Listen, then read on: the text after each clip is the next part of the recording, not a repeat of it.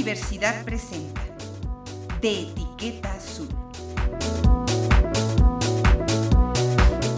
Un programa para despistados, distraídos y desmemoriados.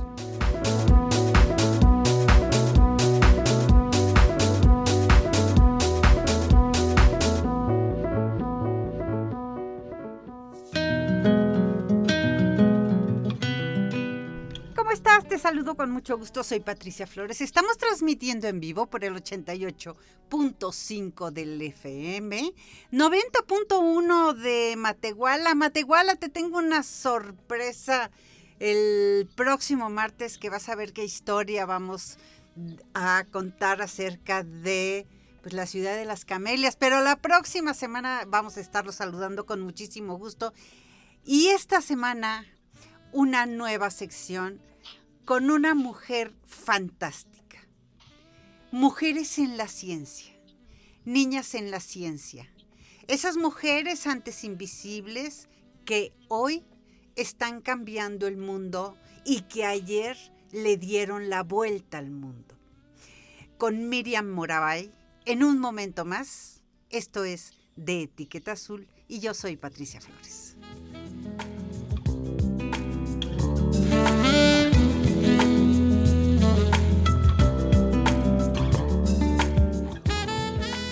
Tenemos en la línea, no sabes qué gran personaje es, y cuando digo personaje, digo en términos de los distintos roles que desempeña como científica social, como titular de uno de los seminarios más emblemáticos que hay sobre el tema de mujeres en la ciencia, es la doctora Miriam Moravay Micalco. Miriam, bienvenida a tu espacio. Muchísimas gracias, Pati contenta de tu invitación y muy feliz de estar con tu auditorio y que le mando un saludo muy cálido. Pues eh, el próximo 11 de febrero será un día, llama mucho la atención porque es una, un, día establecido por organismos internacionales, que es el Día de las, de, de las Mujeres y las Niñas en la Ciencia. Y Miriam, si hay alguien, particularmente en la Universidad Autónoma de San Luis Potosí, que conoce el tema eres tú. ¿Cuánto tiempo tienes con tu seminario? Fíjate que acabamos de cumplir en septiembre pasado seis años, ¿verdad? Que se nos han ido como agua porque es un espacio que nos ha enriquecido a todas las que estamos ahí. Entonces ya son seis años Patti desde el 2014, septiembre de 2014, y pues han ido eh, transitando algunas mujeres y hombres también que se han sumado en algunos semestres al seminario y actualmente pues lo tenemos en línea, ¿verdad? Desde el año pasado. Miriam, hablábamos hoy por la mañana y conversábamos acerca de un tipo de mujeres que bueno, nosotros conocemos la historia sobre todo porque tenemos a la emblemática Sor Juana Inés de la Cruz, una mujer que, como decía Octavio Paz, tenía dos futuros, el de ser meretriz o el de ser monja, y elige ser monja por ocupar un espacio en un convento que le dio la posibilidad de escribir, de pensar, de estudiar, pero como Sor Juana Inés de la Cruz, hay muchas otras historias. Háblanos un poquito de esto, Miriam. Sí, cómo no, Pati. Esta mañana platicamos, como bien dices, de lo que ha implicado para muchas mujeres de diferentes épocas eh, ser fieles a esa búsqueda del conocimiento y generación del conocimiento, ¿verdad? Que como Sor Juana han tenido que estar en algún convento para desarrollar con libertad.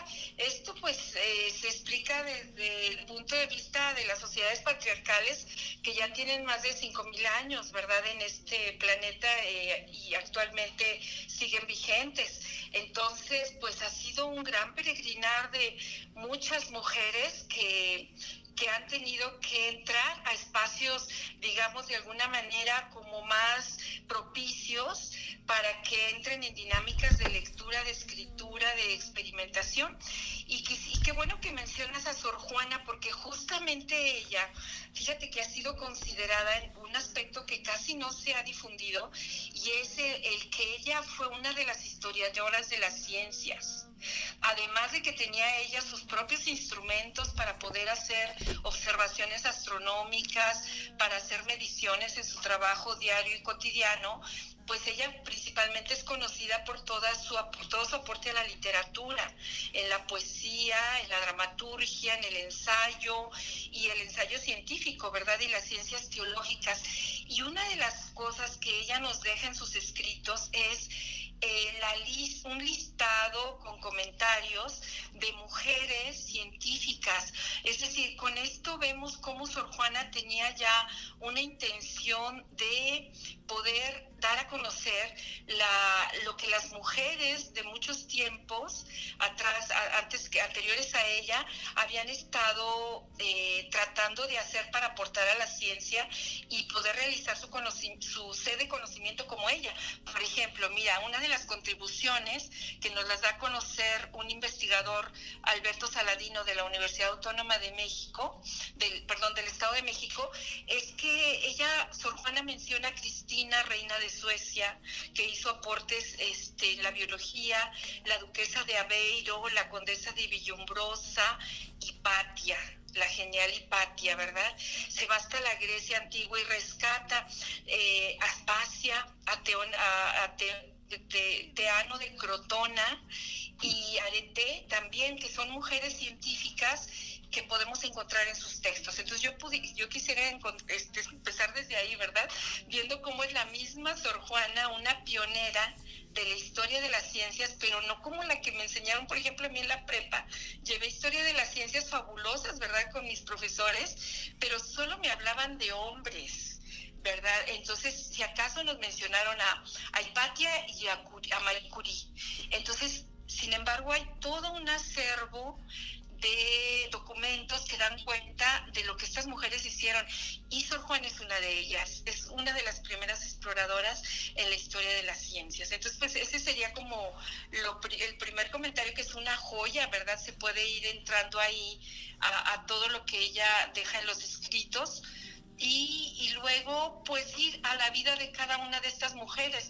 Por ejemplo, Hipatia, este, hay una película, aquí me voy a permitir decir algunas obras que he encontrado con respecto a estas mujeres y sobre todo películas de arte. Fíjate que, déjame interrumpirte, estamos hablando con la doctora eh, Micalco, que es una mujer, Miriam ha hecho un espléndido trabajo al interior y al exterior de la Universidad Autónoma de San Luis Potosí, con su trabajo de mujeres en la ciencia y hemos abierto un espacio en de etiqueta azul para que Miriam pueda estar con nosotros cada martes en el transcurso de este mes. Bueno, y esperemos que después también.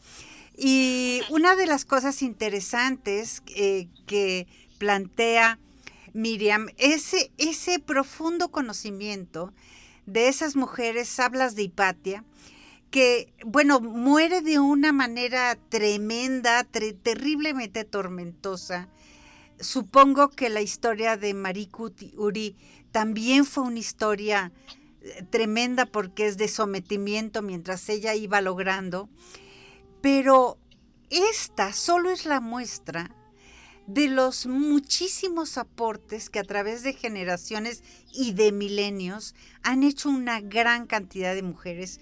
Y por eso resulta muy interesante, Miriam, que puedas empezar con esta perspectiva y sobre todo utilizando este método introspectivo que has utilizado en, tu, en tus clases y tus seminarios, donde recurres a material que se ha grabado, que se ha filmado, investigaciones que se han hecho de ellas, para que podamos no solo mirarlas, sino también imaginarlas. Así es, Pati. Has dicho una, un, un aspecto clave que es la imaginación porque a partir de, suscitar la imaginación, sea por la literatura escrita o por la narrativa del cine de arte, podemos acercarnos más a las trayectorias de vida, no solamente a los aportes científicos que dieron estas mujeres, tanto en ciencias experimentales como en las ciencias sociales, sino sobre todo mirar cómo ha sido una tarea titánica encontrar sus Así es. Porque es yo creo que lo que más eh, las une, o sea, hay un hilo conductor en la cual eh, pues esos aportes quedaron en el olvido y es muy reciente la, voluntad, ¿verdad? Tanto de directoras de cine, directores de cine, de, digamos, investigadoras de la historia de las ciencias de las mujeres, con un enfoque que, que recupere el aporte de la mujer dentro del mundo patriarcal y patriarcalizado. Entonces, eh, es bien interesante ver estas mujeres como en la antigüedad, cuando no se consideraba la ciencia como actualmente se considera desde un punto de vista positivista, ¿verdad?, que es el método científico, o desde el punto de vista de la ciencia social, la hermenéutica. No, era una cuestión más bien ligada a la poesía, a la filosofía y al conocimiento del mundo de una manera no parcializada ni segmentada, sino como una totalidad. Y esto es lo que yo encuentro en estas mujeres que tuvieron que ir al convento como Sor Juana para poder entonces desarrollarse en todas esas áreas y desplegar aquello que ellas iban descubriendo. Una, una de ellas, por ejemplo, y Patti la menciono porque ella no fue al convento, ¿verdad? En ese tiempo en la Grecia antigua, pero estuvo en Alejandría y ella optó por, por el celibato, por estar solamente dedicada al estudio, ¿no? En la película Ágora podrán ustedes ver con mucho detalle este, cómo fue su vida y ella fiel ella en medio de un contexto de crecimiento del catolicismo muy inicial, muy primigenio, y cómo efectivamente muere eh, apedreada por ser fiel a una idea no fanática. Bueno, ella es Hipatia. Otra, otra de estas mujeres, este, habría, no les hacemos justicia, ¿verdad?, con estos comentarios tan cortos, pero bueno, doy algunas pistas para poder seguir indagándolas y disfrutar de su obra.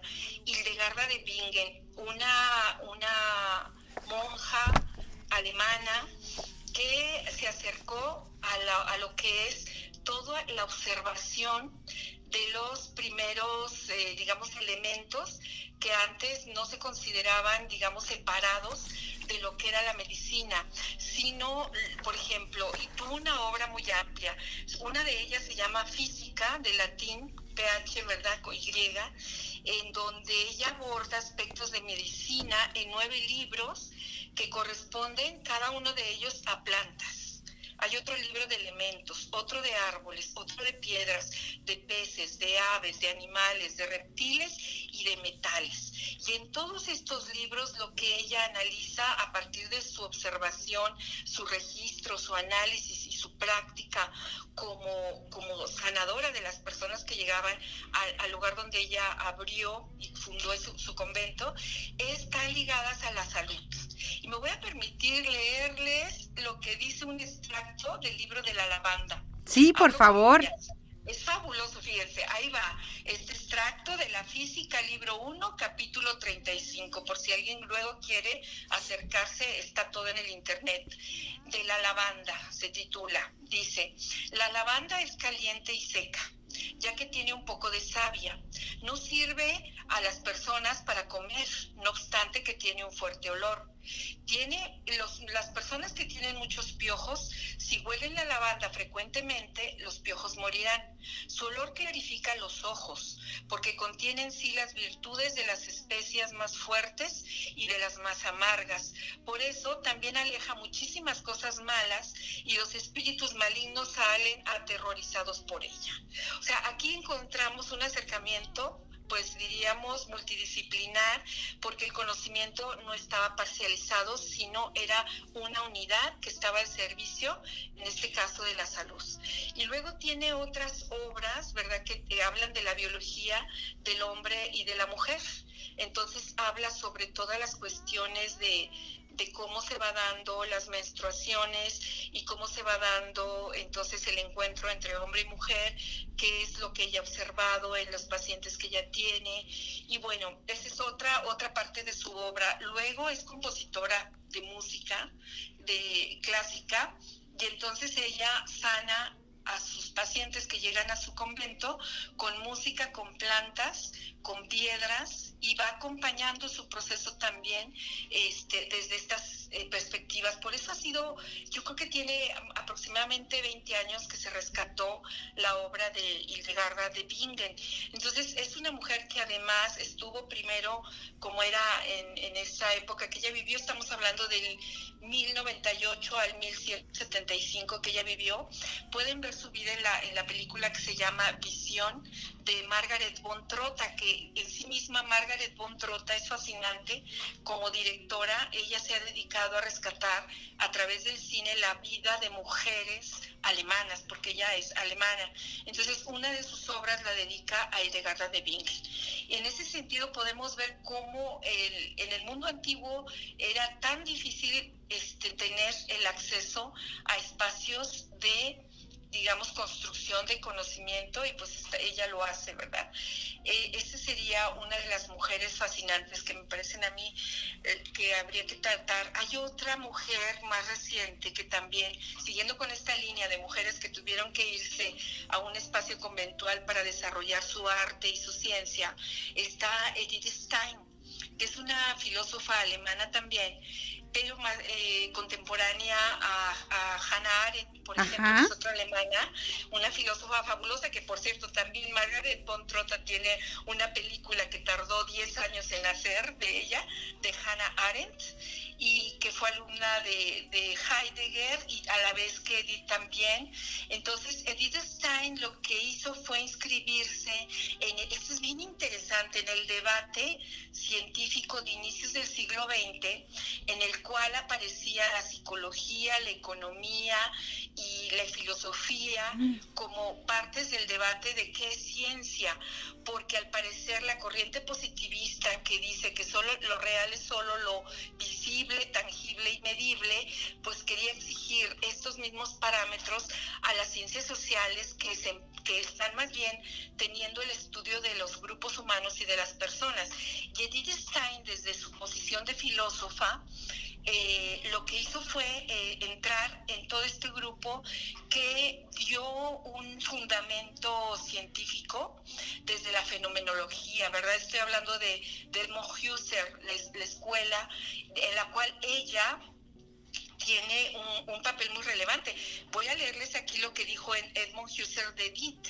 Dice, y lo que pasó después con Edmund Husserl, ¿verdad? Porque creo que aquí nos da como una clave de lectura para ver qué pasa con estas mujeres, por qué no las conocemos. Dice, abro comillas, el gran estilo que preside la elaboración de estas aportaciones, refiriéndose a la obra fenomenológica, el carácter científico riguroso y la finura que ha mostrado en ellos, Edith Stein, merece el máximo reconocimiento. Y luego vemos que, sin embargo, Husserl se niega a someter a Edith a la habilitación universitaria y esto le impidió ser titular de una cátedra. Y su oposición podría estar, eh, la posición que ella tenía que sustentar, por supuesto que lo, la, podría haber tenido ese lugar que ella deseaba de ser titular de la cátedra de, de cátedra de filosofía en Alemania. Pero no, fue posible, aún con toda la brillantez que ella había presentado y el aporte que había hecho a este mismo cuerpo de científicos sociales que, digamos, hasta el momento es una de las bases de la investigación social, ¿verdad? En los, en los trabajos de tesis que me toca dirigir aquí en la Maestría de Derechos Humanos, pues eh, vamos a ver esta base fenomenológica para comprender qué está pasando en el mundo actual. Entonces, no es menor el aporte que hizo Edith, Stein, ¿verdad? Ella estuvo en un convento carmelita también, como Sor Juana, nada más que Sor Juana también luego pasó al convento de las Jerónimas. Es decir, son mujeres, en esta ocasión, ¿verdad? Estábamos platicando en la mañana cómo sería interesante eh, conocer estas monjas científicas, por llamarlas de alguna manera, y, y pues ir a explorar su historia. De Edith Stein también hay una película, y era italiana, aunque de origen judío, y y la película que les recomiendo mucho está en YouTube también, se llama La Séptima Morada. Entonces, estas películas, como tú bien decías, Pati, nos llevan a imaginar, a sentir, a comprender las trayectorias tan difíciles de vida que tienen que pasar y, sin embargo, cómo van más allá estas mujeres y pues eh, trascienden, unas por su escritura, generalmente todas trascienden por ello, pero también por la interacción que van eh, logrando en los grupos con quienes eh, realizan sus investigaciones y toda su, producción artística y científica. A mí esto me, me fascina porque son mujeres que, que, no particionan el conocimiento, sino que lo toman como una, una, digamos, un proceso de entrar a discernir, a ver qué es el mundo, ¿no? Qué es el mundo. Y en ese sentido, pues cada una va dando desde su propia eh, particularidad su aporte, ¿verdad? Ay, bueno, pues aquí lo dejo un poquito, ¿verdad? ¿Cómo ves, Pati? Eh, Miriam Morabay, hay un fenómeno interesantísimo, porque no estás hablando de mujeres del siglo XXI, estás hablando de mujeres del siglo XII, del siglo XIV, del siglo XV, donde habitan en una estructura tremendamente convencional y que sin embargo hay, eh, ¿qué, ¿qué hicieron? De manera que su obra perdura, sobrevive, se conserva en algunos espacios. Tuvieron que establecer algunas historias, las conocemos de Sor Juana, pero tuvieron que establecer alianzas con otros grupos, otros grupos de intelectuales, otros grupos de científicos que estaban también haciendo la renovación del conocimiento y que además estaban también renovando el espíritu de la época. Algo debía de haber estado pasando. No solo estaba lleno de demonios, sino que seguramente estaba lleno de algo mucho más interesante que, que permitió que perdurara su pensamiento y su obra. Sí, definitivamente, mira, alianzas generalmente se encuentran en las vidas de, de algunas mujeres, ¿verdad? De, eh, por, por la relación que establecen ellas con sus padres, ¿verdad? En el caso de mm. Hildegard, de Edith Stein y de Hipatia y Teano, Teano de Crotona, que es la que, la, digamos, la que acuña la noción de, de, de todo lo que está en la base del arte, ¿verdad? Que es la proporción áurea. Eh, todas ellas tienen como, como este soporte inicial, no así Sor Juana, ¿verdad? Por, por supuesto, es un caso muy especial, pero hay, de inicio es eso, lo que encuentro, lo que he encontrado como una parte muy importante, por eso Sor Juana es una lumbrera que dice uno lo que ella, ¿no? Porque además tuvo ahí lo que llaman en la obra, ¿verdad? Que analiza también Mónica Lavín, este, los tres lobos, ¿no? Acosándola, etcétera. Entonces, realmente en el caso de ella, su obra fue porque la rescató la condesa, ¿verdad? Y se la llevó a España. Si no, no conoceríamos nada de, de ella. Esa fue la, la, la, que nos salva y la que nos da a conocer la obra de Sor Juana. Entonces, perdón, la virreina, dije la condesa, disculpe, sí, sí, la virreina. Sí, entonces, bueno, en ese sentido, pues está esa parte. Y, la, y luego, tanto Hildegarda como Teano, que estaba en la escuela de Pitágoras, ¿verdad? Este, bueno, ella era esposa de Pitágoras, que no me gusta decir esto, porque es como volver a referenciarla con un hombre, y sin embargo, ella es la que va construyendo lo que pasa con, con eh, la construcción del número, en el caso de la escuela de Pitágoras, ¿verdad? Por aquí tengo a Teano, y todas ellas van haciendo esta escuela. Mira, por ejemplo, Teano, aquí tengo un diálogo muy, muy interesante de que fue rescatado de su obra escrita. Ese es la otra aspecto, la escritura. Así es. Creo que el otro punto es que escribían. Entonces, si ellas no han escrito, mm, y aparte de las alianzas que tuvieron con su tiempo, no conoceríamos de ellas lo que hicieron, ¿no? Entonces, creo que ese, este punto y esta pregunta que me haces me, me parece muy relevante porque en este sentido, en el pleno siglo XXI, yo creo que falta todavía muchísimo para lograr que las mujeres escribamos. Así es. Pues Miriam, así es. Esa es un poco la idea de este programa y es un poco la idea de recuperar una voz tan conocedora, inteligente como eres tú. Mil, mil gracias de verdad. Y bueno, nos encontramos en este espacio el próximo martes gracias a todos. Gracias, Pati. Hasta luego, buen fin de semana, buena semana más bien. Así es. Estoy muy feliz esta semana. Así es que les agradezco este espacio. Gracias. Pues vamos a un corte, volvemos. Esto es de Etiqueta Azul y la voz que escuchaste es la de una mujer que ha hecho un trabajo interesantísimo en un tema que se llama divulgación de la ciencia. Ha recuperado el pensamiento, la voz y sobre todo muchísimos trabajos hechos por eh, artistas, por ejemplo, que recuperan en películas. No te pierdas esta película que se llama Visión, acerca de esta religiosa del siglo XII. Te vas a sorprender, está espléndidamente bien hecha. Ahora déjame ir un corte, volvemos, esto es de Etiqueta Azul y yo soy Patricia Flores.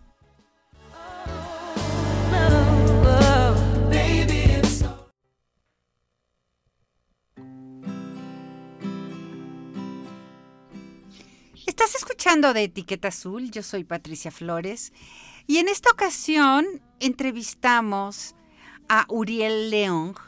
Él es autor, su obra más reciente es Amante de las Imperfecciones, Amante de las Imperfecciones.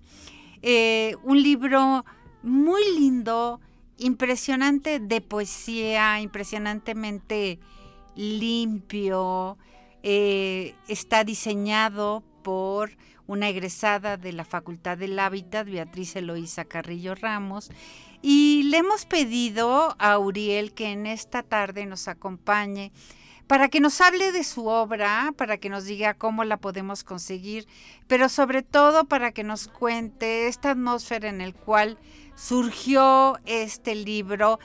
Uriel León, ¿cómo estás? Buenas tardes. ¿Qué tal? Buenas tardes, este, muy bien, muy bien, este, agradeciendo también por, por darme este espacio y bueno, estamos a, la espera de lo que venga. A ver, no, antes de que lleguemos a lo que venga, el, cuéntanos cómo surge este proyecto. Mira, este proyecto surge eh, en plena pandemia. En realidad, este, yo no tenía idea de, escribir en realidad. Eh, bueno, fue un suceso, una experiencia propia que pasó ya hace poco más de un año. Entonces, eh, por una ruptura amorosa, y yo me agarro a escribir, ¿no? Me agarro a escribir, se viene esto de, de, la pandemia, y algunos, yo ya subía de repente algunos fragmentos a las redes, y veía que la gente le, le, agradaba. Entonces ahí es cuando yo empiezo a, a tener una idea de por qué no hacer un libro entonces fue en plena pandemia cuando digo, bueno, si saco un libro y bueno, yo, yo tuve esa intención de, plasmarlo en un libro para que ya no fuera tanto mío eso, esos sentimientos, sino que empecé a ver que la gente tenía empatía ante ellos, ¿me entiendes? Y, es como empecé a surgir el libro a partir de, de estos momentos de hace casi un año y, y bueno, fue, fue así como surge. Dicen a algunos escritores de poesía que solo en el desamor se explica la poesía. Exacto. Y bueno, no te voy a preguntar qué, qué pasó, pero, pero bueno, lo que pasó es que eh, esto tiene como resultado un proyecto, un libro. ¿Y de qué pasó? ¿Fuiste la experiencia es muy linda porque es tu primer libro, porque es la primera vez que tú construyes un proyecto que plasma tus emociones, tus ideas, tus pensamientos. ¿Y te eh, hiciste algún curso? ¿Tomaste alguna asesoría con, con alguno de tus maestros? ¿Qué, ¿Cómo le hiciste? No, mira, en realidad fue de que, de que yo empecé a escribir del mero sentimiento que me surgió. Entonces, eh, bueno, los fui releyendo, los fui releyendo y, empecé a conocer poesía. En realidad yo tengo muy poco eh, leyendo poesía. Entonces, eh, los fui puliendo en realidad. Fue por mi propia experiencia de, ir leyendo y le digo, de, de, mis sentimientos. Yo hasta ahora no he, no he tenido ningún curso ante ello eh, tuve unos compañeros en sí que, que, me apoyaron en ese, en ese aspecto de, de, un poco de la gramática y todo eso, pero ellos me decían que, que a veces, pues, si uno modifica eh, la esencia de la poesía, eh, se rompe, ¿me entiendes? Entonces, en realidad yo hasta ahora no he tomado ningún curso, no he estudiado ahora nada de ello, todo surge a raíz del sentimiento y un poco lo se pulió, pero nada más en el sentido de, tal vez de ortografía en algunas cosas y alguno de, gramática, pero, pero todo es a raíz de, lo, mío. A ver, Uriel, ¿por qué no nos lees un par de poemas de los que tienes en tu libro que a ti te parezcan de lo más logrado? Sí, claro. Eh, por aquí tengo uno eh, que se titula Efímera Eternidad. Es parte del libro eh, y dice, eh, dice Borges, los besos no son contratos y los regalos no son promesas. Es verdad, nada es seguro ni permanente, porque por más intenso que sea el fuego del sentimiento, se extingue o lo apagan. Porque un para siempre tiene final. El nunca me dejes hoy solo es un recuerdo, o el siempre seré tuya fue circunstancial. Porque somos seres temporales inercia del sentimiento, palabras vacías que solo llenan el momento. Así va ese. A ver, otro. Claro, por aquí tengo otro que se titula Sola. Dice, te quise y te quiero, pero te quieres. Hoy te quiero lejos de mí y muy cerca de ti. Hazte el amor antes de hacérselo a otro. Libérate de este amor plural y no vuelvas ahora, ni mañana, ni en dos años. Libérate de mi voz, de mi vista, de mi estupidez y no vuelvas en dos ni en tres años. No vuelvas solo porque me leíste, no vuelvas solo por la duda de saber cómo estoy, sin antes saber cómo estás. Ahí terminé. Ay, es un planteamiento bien interesante. Uriel, eh, quisiera saber si hay posibilidad de que las personas que nos escuchan eh, pudieran tener acceso a tu libro, lo pudieran comprar, ¿cómo pueden? Eh, sí, por ahora muchas personas me han, preguntado en las redes que si lo pueden encontrar en librerías. Eh, hasta ahora no. Eh, todo es por medio de, mis redes, en Instagram y en Facebook. ahí yo los personalmente los, los, atiendo y, de, por medio de eso es por medio de un depósito, transferencia. Aquí la gente San Luis se los he ido a entregar personalmente, pero yo se los envío por FedEx o por Correos de México ahora. Eh, y por mis redes, ahí es, es donde los estoy distribuyendo actualmente y pues gracias a, al público ha tenido buena respuesta el libro y bueno, ya casi llegamos a todos los estados de, de la República Mexicana. ¿Y dónde te encuentran? ¿Nos puedes compartir tus redes? Sí, claro, este en Instagram estoy como Uriel León, con G al último. igualmente en Facebook, Uriel León. Es en esas dos redes donde estoy más activo. Ahí me pueden enviar este, un mensaje y yo personalmente los atiendo. Y cualquier duda que tengan de cómo conseguirlo, yo, yo personalmente pues les doy toda la información. Pues te agradezco mucho, Uriel León, que nos hayas compartido este amante de las imperfecciones. Eh, la verdad es que parece que tienes un proyecto interesante entre las manos. No dejes de escribir, síguete formando y en estos micrófonos nos seguiremos encontrando. Gracias, Uriel. Gracias a ti por el espacio nuevamente y claro, muchas gracias. Ahí estaremos dándole todavía.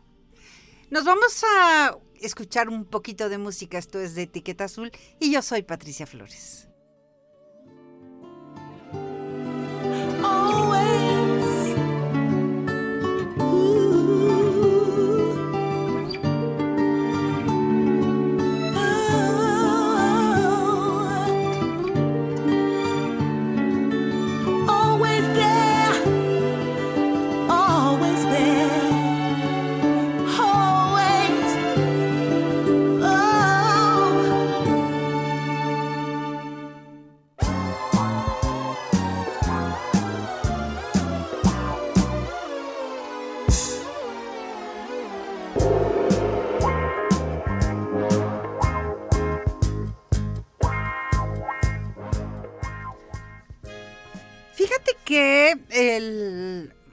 Random House Mandatory edita a través de Montera un libro bien interesante. Te voy a estar compartiendo algunos de los libros que tienen en la librería universitaria, sobre todo sobre el tema de las mujeres en la ciencia y de las mujeres que han cambiado el mundo. A cuenta de este próximo 11 de febrero, que es el Día Internacional de las Niñas y de las Mujeres en la Ciencia, y este es un libro bien interesante porque plantea la pregunta de si sabemos cuántos descubrimientos científicos les debemos a las mujeres y señala que aunque en los libros de historia parece que las ciencias son cosa de hombres, pues la verdad es que de eso nada desde que Agnódice, la primera médica conocida en la historia, hasta Rosalind Franklin, la química que descubrió la estructura del ADN, pasando por Vera Rubin, la astrónoma, que vio lo que nadie veía. Las mujeres han sido pioneras de las ciencias desde el inicio de los tiempos. Y aún así, podrías nombrar al menos 10 chicas guerreras que lograron en el mundo de las ciencias. Hablábamos de eso con Miriam Moravay. Y bueno, pues si la verdad es que esta pregunta que te estoy haciendo no la puedes contestar, pues deja de preocuparte, porque este libro tiene 25 ejemplos de mujeres que desde niñas eh, mostraron su interés por los laboratorios y desde niñas mostraron que este asunto de la ciencia no es un asunto de hombres. El libro está prologado nada más y nada menos que por una de las grandes divulgadoras de la ciencia que es Julieta Fierro y en algunas de las palabras de las que se refiere en este prólogo dice, tienes en las manos un libro sobre la libertad no es mi libertad, es la tuya. Al leerlo, te darás cuenta de que puedes elegir y tener la vida que desees cuando tú lo deseas. Hasta hace poco se pensaba que las mujeres solo podían dedicarse al hogar o a ciertas profesiones como enfermeras o maestras, con todo el respeto que merecen las maestras y sobre todo hoy frente a esta pandemia las enfermeras. Ahora sabemos que las mujeres podemos hacer cualquier actividad porque existen ejemplos en todos los ámbitos del quehacer humano donde las mujeres, las chicas, las niñas han triunfado. Desafortunadamente, aún hay países donde las mujeres se les niega la educación y se les prohíba trabajar fuera de su casa.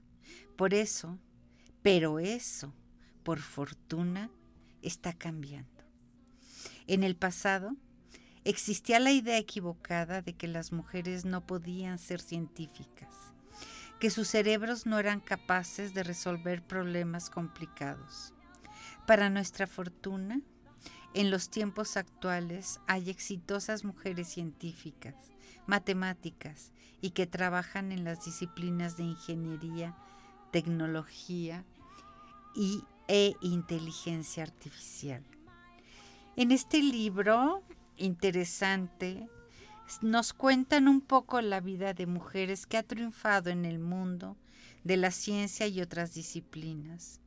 No se trata de chicas de hoy, no se trata de las mujeres del siglo XXI, sino de quienes lo hicieron en épocas en las que tenían prohibido dedicarse a la investigación o recibían un rechazo social por atreverse a pensar. Es un libro sobre personas valientes. Narra la vida y la obra de 25 mujeres que lucharon por hacer lo que les gustaba, movidas por la pasión. Gracias a su ejemplo, Ahora las chicas pueden elegir si solo quieren ser amas de casa o quieren ser astronautas, neurocirujanas, científicas o cualquiera de las nuevas carreras que han surgido en estos años. La ciencia moderna tiene muchas disciplinas más que las tradicionales. Biología, física, química, matemáticas. Así que si quieres ser una científica, podrías elegir la carrera que mejor se adapte a tus intereses, a tus vocaciones, a tus sueños. Incluso puedes viajar a Marte, construir un robot que se ocupe de varias labores del hogar o inventar una nueva ciencia. Dice en el prólogo de este libro, Las niñas son de ciencia, 25 científicas que cambiaron el mundo, de Irene Cívico y Sergio Parra, ilustrados por Nuria Paricio, y que además pues prologa Julieta Fierro. En estas páginas eh, vas a encontrar temas que tienen que ver con tecnología, con nuevos inventos, algunos de los cuales favorecen directamente a las mujeres y a su comunidad. Es decir, destaca cómo la ciencia básica genera tecnología que a su vez produce innovación, nuevos productos útiles para todos. Ser la primera siempre es difícil. Es parecido a ser la hermana mayor. Es la que tiene que convencer a los padres de los permisos, de las oportunidades. Para las hijas menores los trámites son un poco menos complicados. No quiere decir sencillos, ¿eh? Lo mismo sucede en la ciencia. Se necesitan ejemplos de mujeres que han tenido grandes logros para que otras puedan seguir sus pasos sin tantos tropiezos, con la certeza que podrían llegar lejos si quisieran. Conforme leas el libro, te darás cuenta que las mujeres nos podemos dedicar a la ciencia y de hacerlo lograremos construirnos una vida fantástica.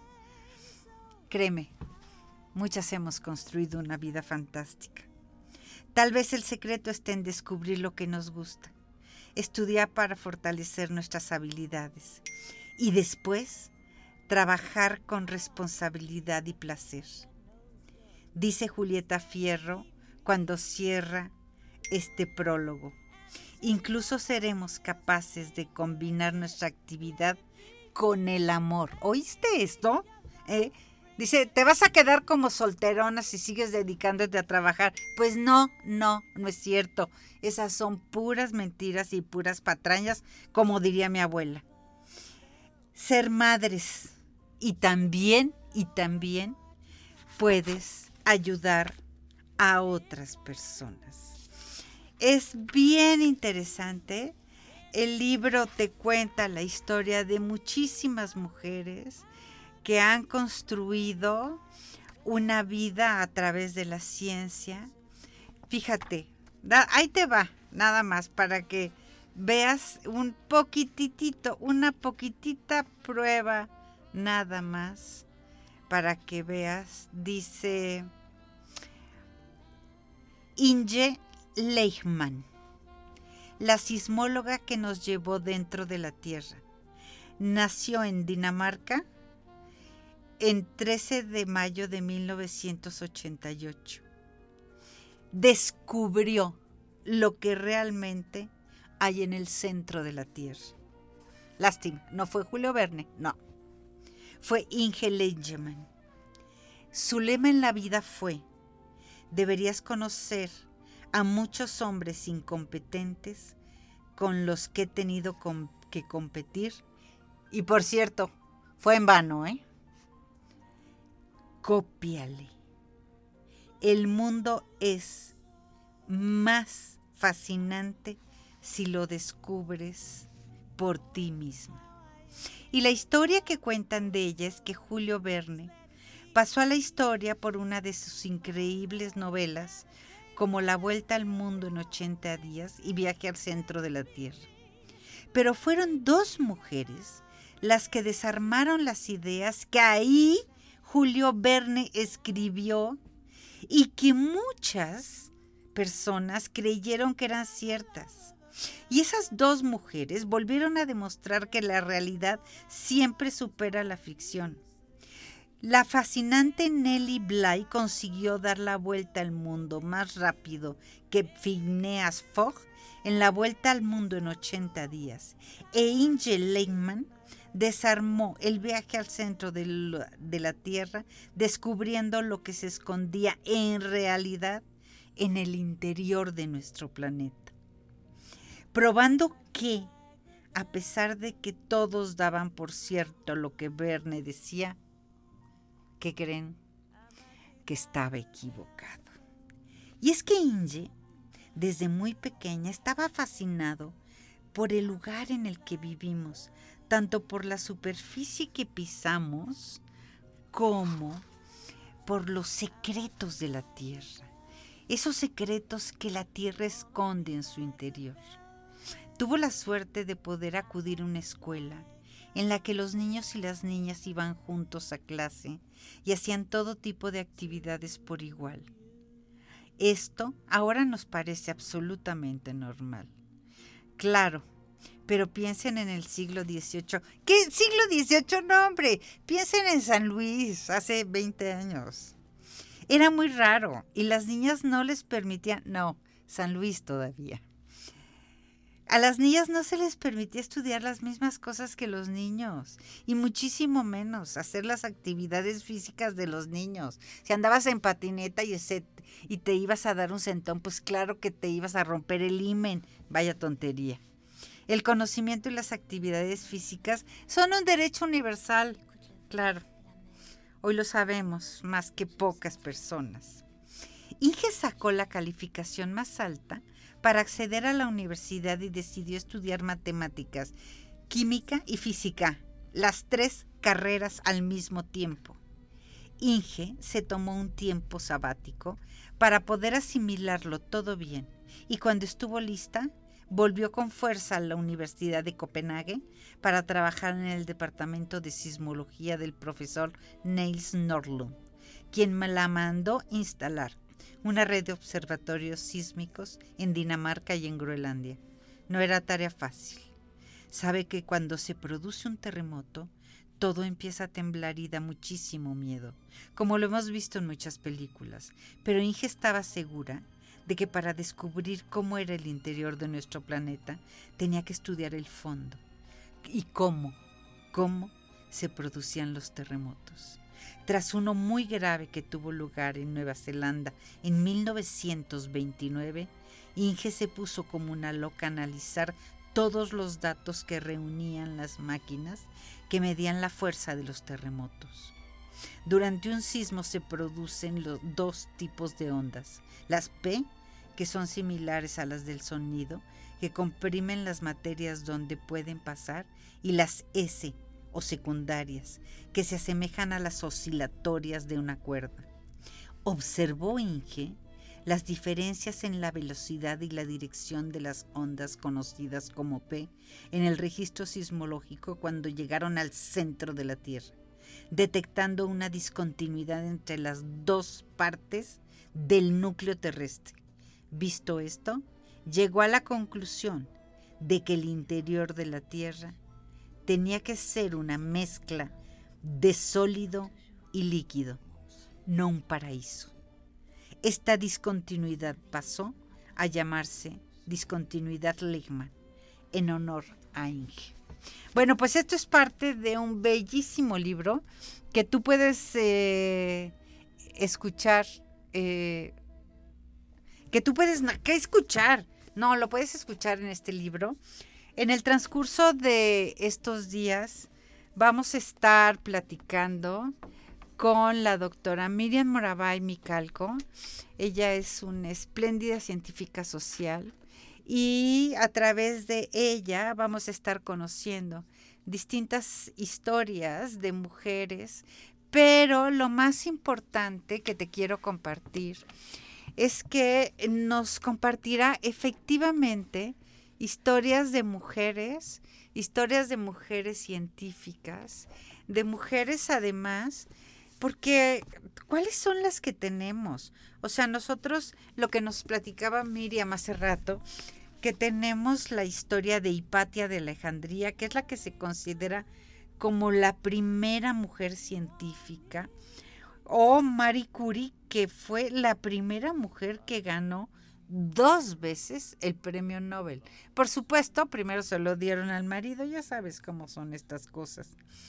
O hay una, fíjate nada más que historia.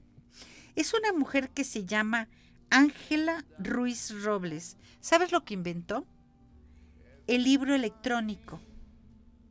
O Valentina Teresclova, que es la primera mujer que viajó al espacio. Y está el libro, lo que te plantea son historias de una gran cantidad de mujeres. La última tiene que ver con una científica que nace en 1977, nada más y nada menos que en estos países terribles como Irán, que han tenido que pasar distintas guerras y además guerras de corte espiritualista que han censurado y coartado la libertad de las mujeres. Bueno, pues en Irán. Y ella es una de las grandes matemáticas donde este libro tiene una cosa muy bonita porque eh, tiene dos frases. Cada una de las mujeres están presentadas una por su lema. Por ejemplo, el caso de Marian Misheim dice su lema, la belleza de las matemáticas solo la descubren los más pacientes. Y dice, ¿cómo logras el conocimiento? ¿Cómo logras ser diferente? Pues solo mira distinto y acertarás. Este es Las niñas son de ciencia 25 científicas que cambiaron el mundo. Son, es de Irene Cívico y Sergio Parra, ilustrado por Nuria Paricio. Eh, Irene Cívico es una experta solucionadora de problemas y resulta que es una mujer que ha trabajado muchísimo en la divulgación de la ciencia. Sergio Parra es editor de medios digitales en Jalapa Ambos son mexicanos y la edición es de Random House. El libro es de Montena. Y con esto nos vamos. Esta es parte de lo mucho que veremos en los próximos días y que espero que de verdad sea de tu agrado.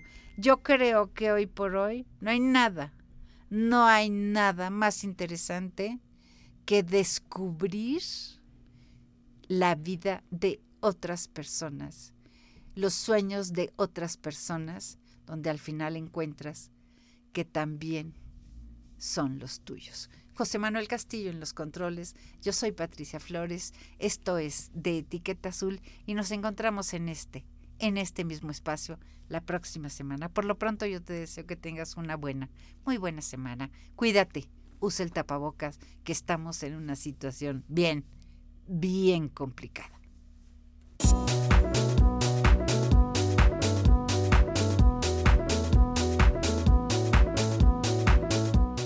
Universidad presentó De Etiqueta Azul. Un programa para despistados, distraídos y desmemoriados. En este espacio, la próxima semana.